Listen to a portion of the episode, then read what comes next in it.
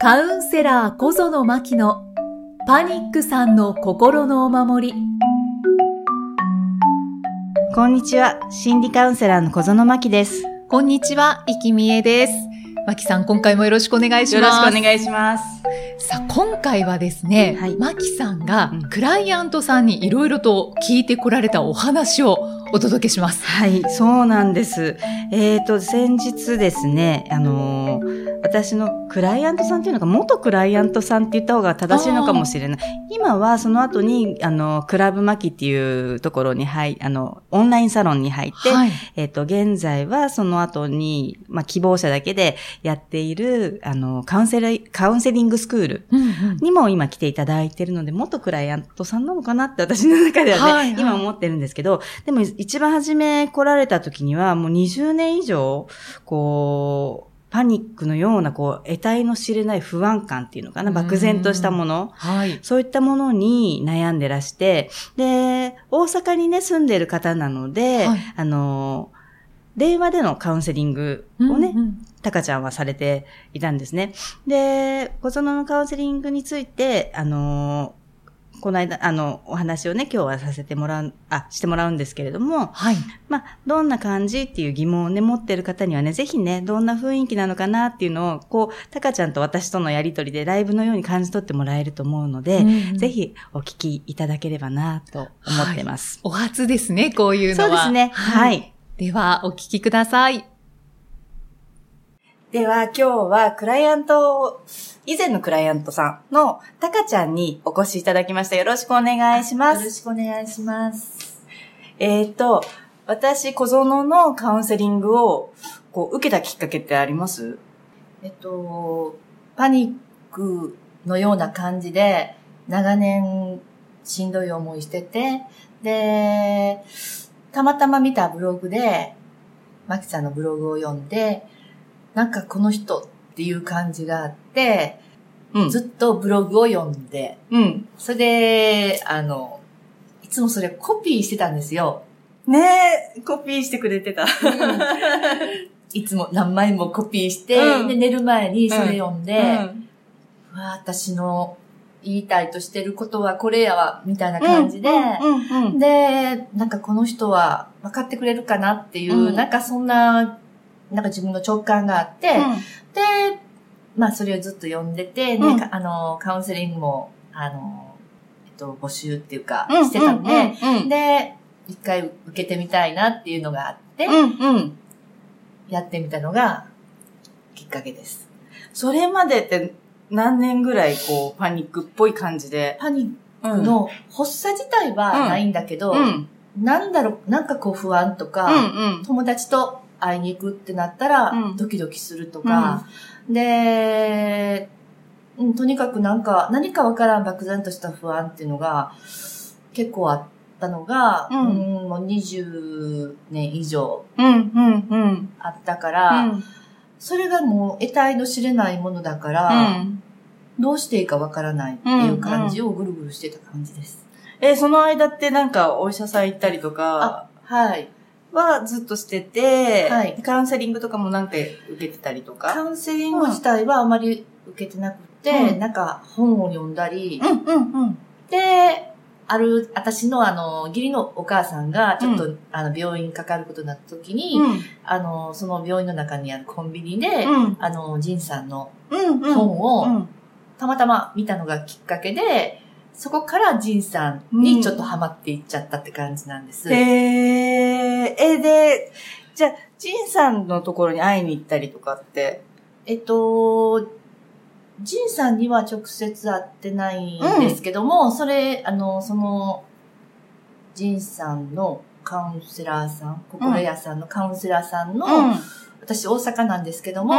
大阪でやってる人を見つけて、うん。オープンカウンセリングに行って、うん。で、そこからまあ、受けてたんだけど、で、でも、やっぱり私は、まあ、それも良かったんだけど、うんやっぱりそのなんか得体の知れない不安とか、なんか友達に会いに行くときにドキドキするとか、うんうんそういうのをなんとかしたいなと思ってうん出会ったのがバキさんって感じ。じゃあパニック特有のなんかこう、言葉に表せ そうそう。にくいやつよね。そう。うんうんだから友達に言っても、うん。分かってもらえないっていうか、もう友達にもバレたくないっていうのがすごくあったし。ね、そうだったよね、初め。そう。そう。ねだからうんもう本当に自分の中でもぐるぐる、ぐるぐるした二十何年間だったから、うんうん本当になんか、あ、この人は分かってくれるっていうのが、うんうんもう本当になんか、助かったっていう感じで、うんうん思わず申し込んじゃったんですけど。思わず申し込んでどうでした？思わず申し込んで。思わず申し込んだんだけど、一番すすごくもっとイメージしてたのは、なんかもっとこう、圧のある、なんかこう、なんかこう、相談するのもちょっと怖いかな、みたいな感じで。で、なんかこう、怒られてしまうかな、みたいなのもあったんだけど、うんうんうん。結構、あら普通の人みたいな感じで、マキね、それ最初、私言われたの覚えてる。本当に？そうそうそう。あのー、タカちゃんうんに、こう話してたら、なんか意外と普通の人なんですねって言われたのを覚えてる。多分、うんそういうふうに思ったと思うんですよ。で、なんか、どんどんこう自分のこと話できるようになって、だから今までそれを人に言うっていうのがなかったから、ううんん、それで、マキさんは、あわかるわかるって言ってくれて、うんうんあ、わかってくれる人がここにおるんやっていうのがすごくうん嬉しかったのを覚えてます。へー。普通の人だったでしょ？そう、普通の人です。本当に。ね、でもブログ読んでカウンセリング受けてっていう、こうほら段階踏んでもらって、ブログとこうカウンセリングって何かこう違いって自分の中でこうあったりとかって？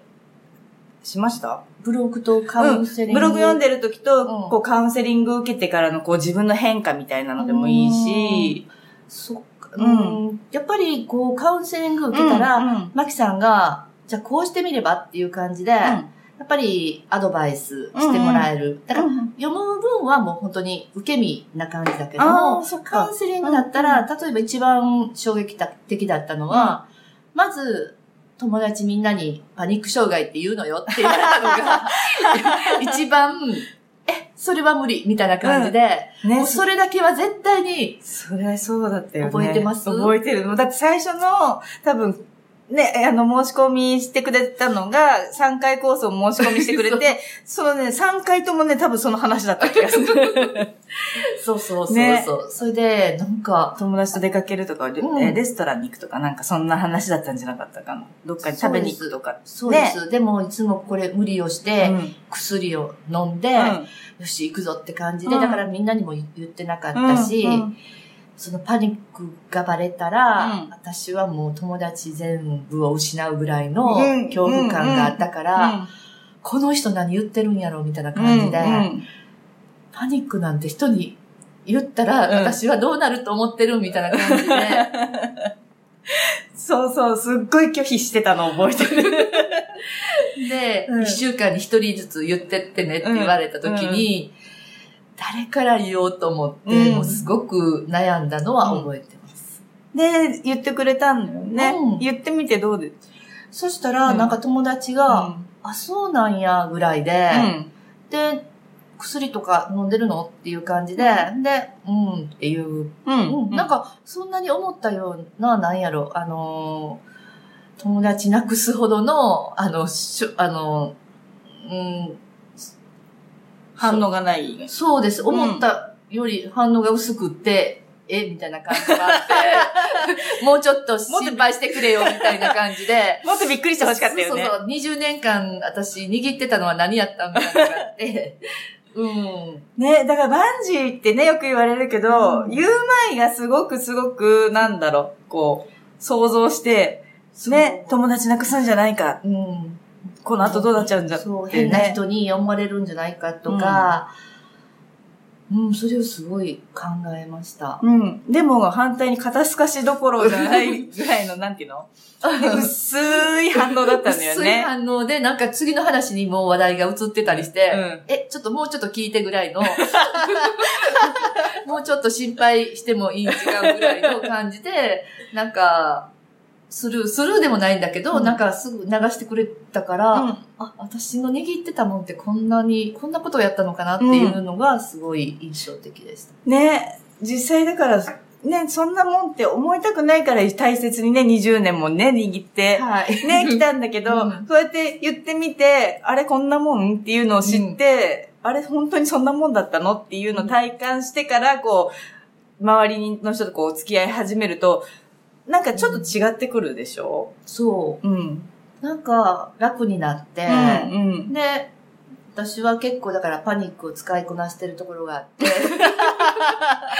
使いこなしてるよね。そううんだからなんかちょっと行きたくない時は、うんとか、ちょっと、なんか、ね、自分の車で行きたい時はパニックやから、ちょっと、とか言ったら、ああ、そうね、みたいな感じで、割と、もちろん、あの、やっぱりドキドキとかもあるんだけど、うんないんかな。前とは違ったのは、うん本当に、あのーその、今まではもう、パニックが私そのもの、うん。私自身うん。っていう感じだったのが、うん。なんか、本当に、マキさんがいつも、うん。あの、言ってるように、うんなんか一部って感じで、使いこなせる一つの道具みたいな感じになったような。うんうんうん。うん、だからもう、うん、そんなに、自分、自分がでも一番、なんやろ、そのパニック障害っていうのを軽蔑してたっていうのが分かった感じがする。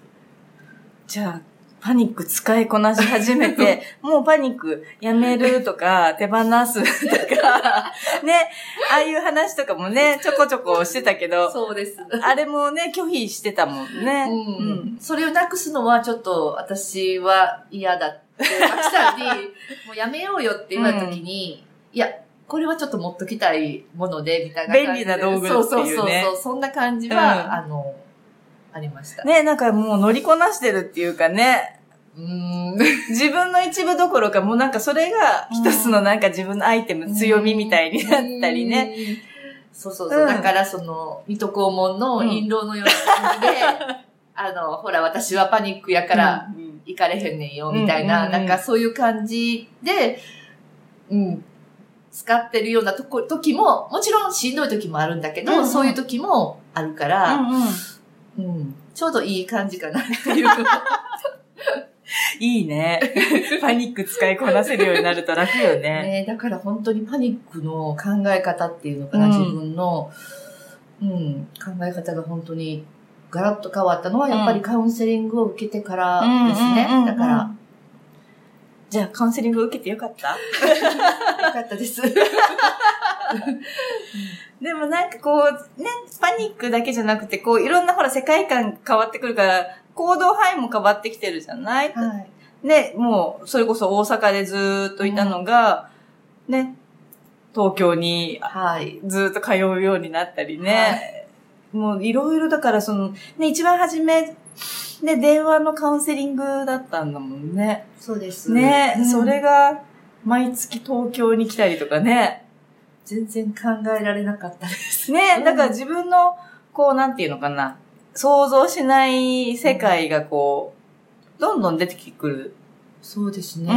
もう本当になんか、マキさんマジックっていううか、ん。なんか、私は本当になんか、うん、大丈夫よって言われたら、なんかいけるような気がうん。してきて、で、初めはもう絶対無理から始まるんだけど、ひょっとしていけるかなぐらいになってきて、うんうんうんで、またもう一つあれしたら、あ、行きたいぐらいになってきて、うん行きたいっていう気持ちが出たら、なんかもう切符を買う、買ってるぐらいの、うんうんうん。そんな感じになってるから、うん、なんかわからないけども、流れに流されたら今こんな感じになったって感じなんです。これからの自分ってじゃあ、すごいどんな感じになっていくかなとか、楽しみかなとかってあります？うんなんか今までは、ん。パニックがあるから、うん絶対無理っていうのが、うんもうずっと頭の前提にあったんですけども、もしかしたらできるかなとか、うん、それもすごく湧いてきたし、うん。うん。なんか、もうなんか、結構年齢的にも、うんもう先の人生を、残りの人生を考える年になってるんだ、なってるんだけど、なんか、すごく明るいなっていう感じには変わってきたかなと思うんです。ご家族の人って何か言ってます？娘は、ん。お母さん変わったよなって言われる。嬉しいね。で、私が変わったら娘もん。変わって、うん、うん、うん。私の母も変わってっていうか、もう同じようなやっぱりこう思考をしてる、うん。してたのが、私が変わることによって、うんなんか家族もん徐々に変わっていって緩むっていう感じで、へびっくり、それは。ー。ね。うん。ねえ、だからあの、一番最初にね、カウンセリング受けたのって、あれはもう2年ぐらい前？そうですね。うんだからそこから考えたら今のね、自分を想像してなかったわけだから、はい。ねえ、うん。想像を超えるっていうのが、ね、今、そうです2年経って、うんね改めて体感してもらってるかなって。ね。そうですね。うんなんか、それに、なんか、自分に自信っていうか、うんうん。なんか、例えば、もう本当にみんなに嫌われるっていうことがあったとしても、別にそれはそれで、うん。もう仕方がないよね、みたいうんな。うんなんか今までだった人に嫌われたらどうしようっていうか、うんうんとにかく人の目から見る自分っていうのだったんだけど、今はもう本当に自分の、自分の目で、うん。うん。こう、世間を見てるっていううんうん。のに変わったかなっていうのは思います。へえ、あ、じゃあ自分を信じられているっていう感じ。そうですねえ、ど、いどう？今の自分から、もし、その2年前の自分になんか声かけるとすれば。声かけるとしたら、うん。えー、なんていうかな。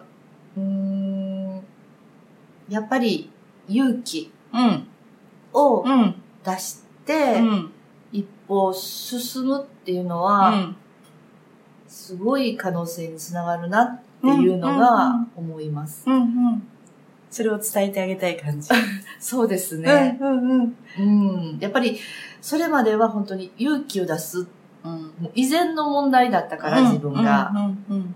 もうその日生きていくことにう、ん。いろいろぐちゃぐちゃぐちゃぐちゃ考えてたから、うんね、そうね、勇気出した自分が、ね、今、別世界に住んでる感じだから。ね。そうですうね。ん。ちょっとたたまに背中蹴飛ばしたけど。そうです。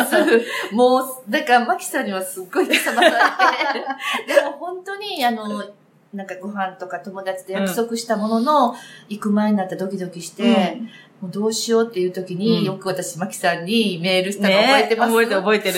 どうしよう、行かれへん。うん。助けて、うんマキさん、みたいな感じで、そしたら、ススパンって、あの、アドバイスをくれた時は、本当に、そこで、なんかまた勇気が出て、うん。行ったらそしたらまた結構楽しかったりとかいうのがあって、もう本当に何回も助けられたなっていうのはあります。でももうそれ自分の中でできるもんね。今ね。できるのかなできるできるできてる。うん。ん。ね。うんそこがなんか自分を信じるっていうのに、なんていうの、頭で分かってるっていうんじゃなく、こう、ね、自分で一つ一つこうやってきたから体感できてるっていうところが、ね、タカちゃんがやってきた 結果です。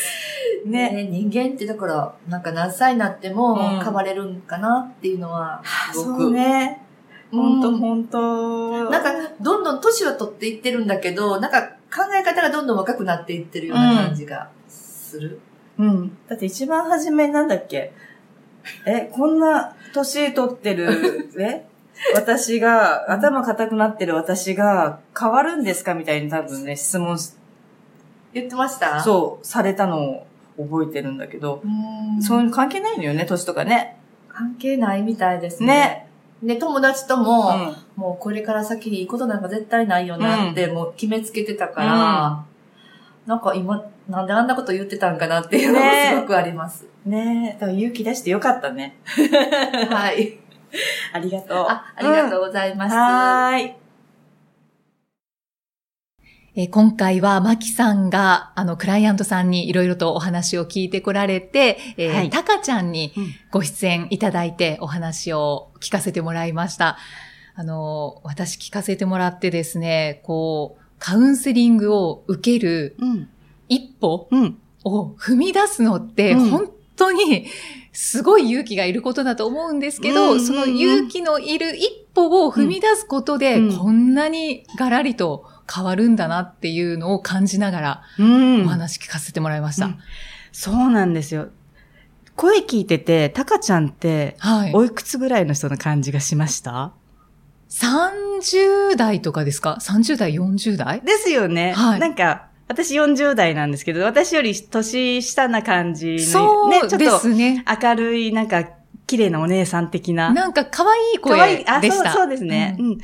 実はね、私より10以上ん上なんですよ。えー そうなんですか？そう。それで、もう来た時には、こんなね、あの、年を取ってカウンセリングを受けてもね、もう20年以上も漠然とした不安を抱えていたから、こう、凝り固まった、きっとね、頭になってるだろうと。うんうんだからこんな私が変わるわけないって。そんなこともね、ずっとおっしゃってて、で、お友達と話をしても、もうこの先の人生はもうね、あの、何が、何か新しいことがあるとすれば、例えば親の介護だったりとか、そういうなんかまたね、子育てと離れたところでの、うんまた大変なところに、いろいろなね、あのー悩みをまた、なん、なんていうのかな、増えていくんじゃないかっていう、はいはいそんなね、ご心配をされてたんですけど、今じゃ、その、スクールに通ってるっていうこともあるんですけど、毎月のように東京に来ては、うんそのね、スクール終わった翌日必ずね、東京観光をして帰られるんですそうなんですねそのぐ。らい元気で、私なんかスクールの翌日は、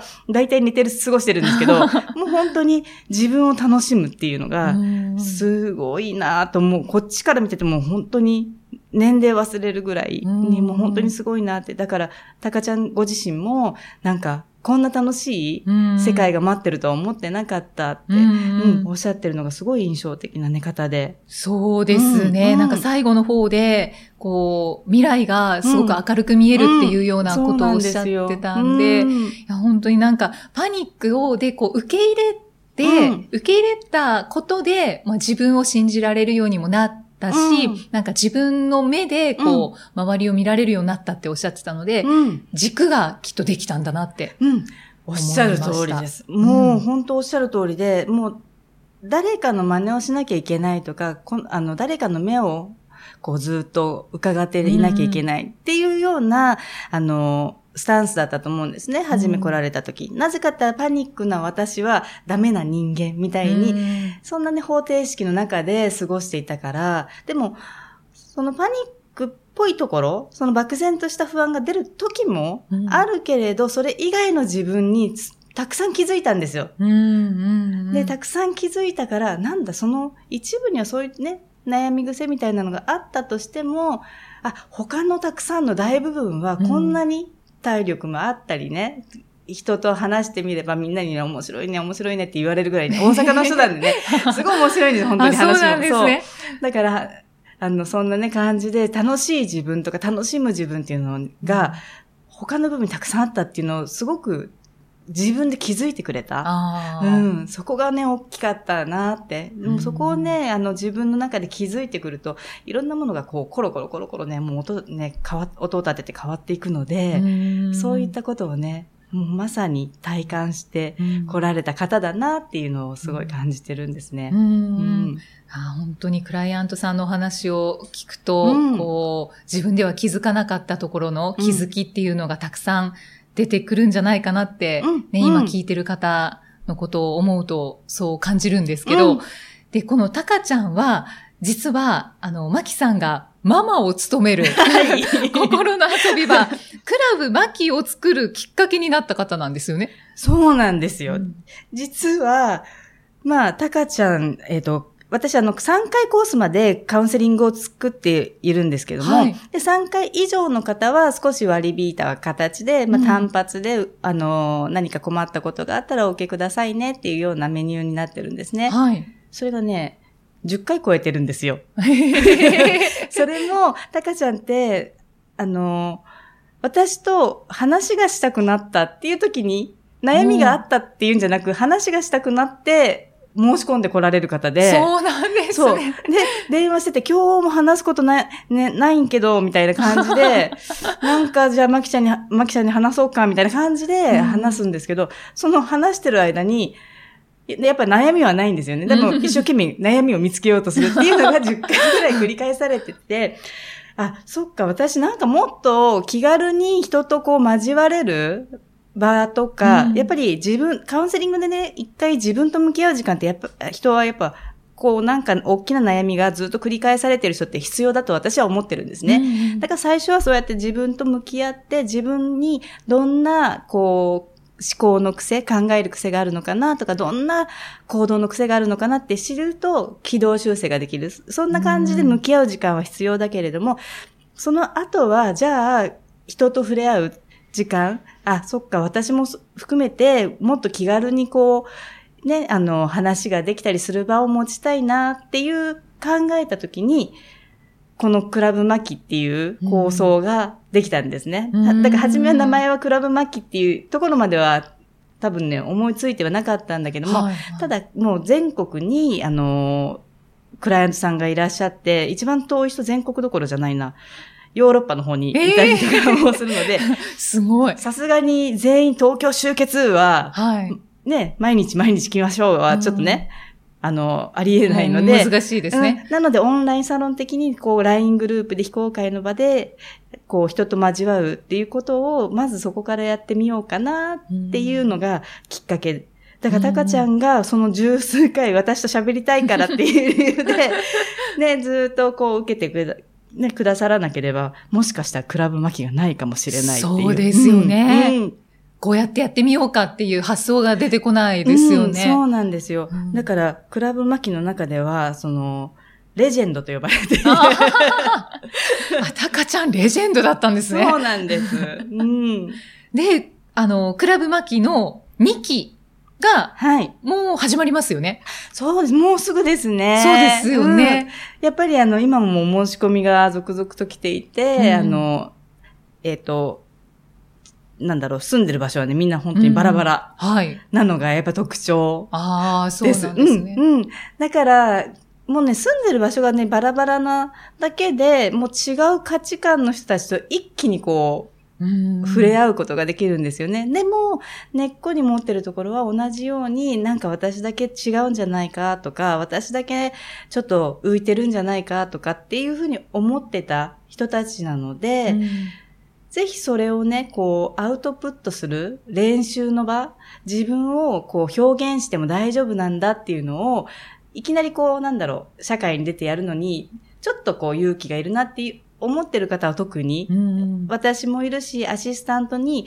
あの、聞くお守りのね、はい。方の作詞をしてくださった野村ルミさんっていう方が、あの、毎日そこの LINE にいますし、うんうん。だからそこで私とかね、ルミさんとか、あと他のメンバーとか、いろんな価値観の人たちと触れ合いながら、まあね、たまには愚痴ったりも全然 OK だし、パニックの話も堂々としてもらってもいいし、いろんなアウトプットを練習してもらいながら、社会に出て、ね、周りの友達とかと会ってみると、なんか知らないけど、なんだろう、すごく楽な自分がいたりするんですよね。うんそれをね、あの、文字だけのグループって思いがちなんですけど、その文字にもやっぱり感情ってね、乗ってるんだなっていうのがね、すそうですよごくわかるので、、それも含めて体感してもらえたらなって。うんまだね、お席っていうか、あのメンバーの定員には達してないので、はいはい。うん、ぜひ、まだ今ちょっと悩んでるなっていう人がいたら、うん来てもらえばわかります。はい。本当に貴重な遊び場だと思うので、ねはい、詳細は、えー、マキさんのアメブロをはい。見ていただければと思います。はい、よろしくお願いします。ということで、えー今回は、マキさんのクライアントさんであるタカちゃんのお話をお届けしました。また次回お会いしましょう。心理カウンセラー、小園真希でした。